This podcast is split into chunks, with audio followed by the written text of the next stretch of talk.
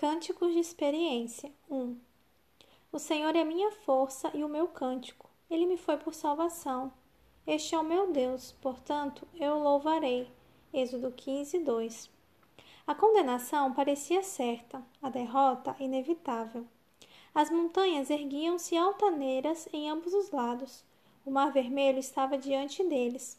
À retaguarda, o exército egípcio avançava, chegando cada vez mais perto os retirantes israelitas tinham a certeza de que estavam liquidados.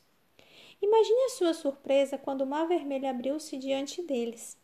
Imagine o seu espanto quando, depois de passarem pelo leito arenoso daquele mar, paredes de água despencaram sobre os inimigos, matando-os instantaneamente. A salvo, no outro lado do mar, Moisés e todos os filhos de Israel cantaram um maravilhoso cântico de livramento. Foi um cântico sobre aquela experiência única de Israel. Ele falava da derrota egípcia. Os israelitas reconheceram a grandeza de Deus. Em primeira mão, eles viram o seu poder. Foram testemunhas de um milagre. Nos problemas da vida, Deus é um poderoso libertador. Nas dificuldades da vida, Deus é nosso triunfante conquistador. Nas impossibilidades da vida, Deus abre o caminho. Nos desafios da vida, Deus tem uma solução. Na escura noite da vida, a luz de Deus ilumina.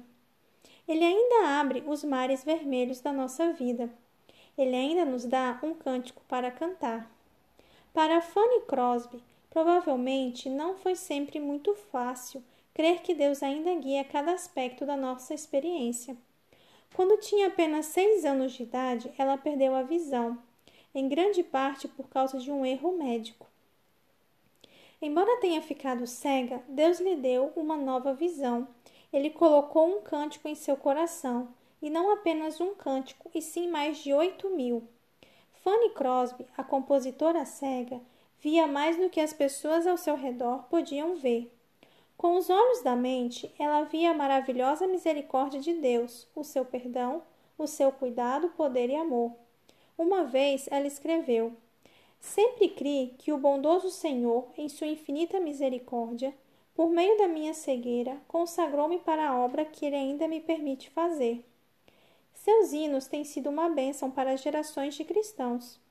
Junto com Fanny Crosby e os antigos israelitas, você e eu podemos cantar, pois eu sei que por mim vela seu bondoso coração.